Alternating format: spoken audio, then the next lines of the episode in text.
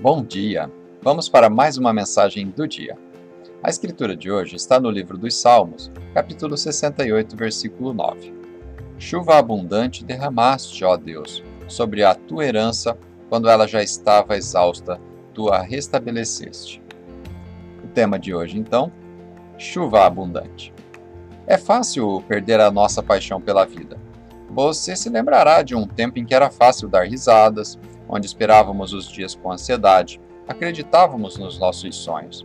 Mas quando as coisas não saíam do jeito que pensávamos, de repente chegamos a um lugar seco e a vida perdeu o sabor. E então você sorri, mas não existe mais alegria por trás disso.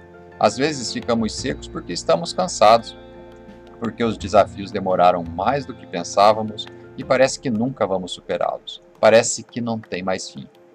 Também podemos ficar secos porque alguém nos fez mal e, em vez de perdoar e deixar tudo no passado, ficamos amargos, amargurados. Você pode até sentir o impacto dessas coisas, mas é nesse momento que você tem que assumir o controle de seus pensamentos e das suas emoções.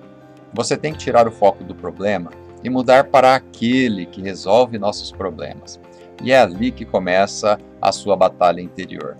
Deus vê o que você está passando e ele está trabalhando, está prestes a lhe dar ânimo em abundância. Ele vai revigorar suas forças, lhe dará alegria, saúde e provisões. Você está saindo daquele lugar de sequidão para um lugar onde haverá muito mais do que necessitas. Tenha esperanças, recomece a sonhar, comece esperando a chuva abundante. É assim que o nosso Deus é. Vamos fazer uma oração?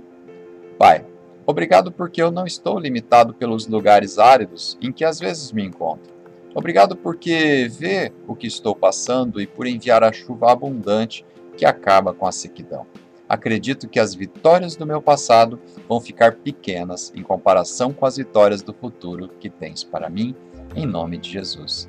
Amém.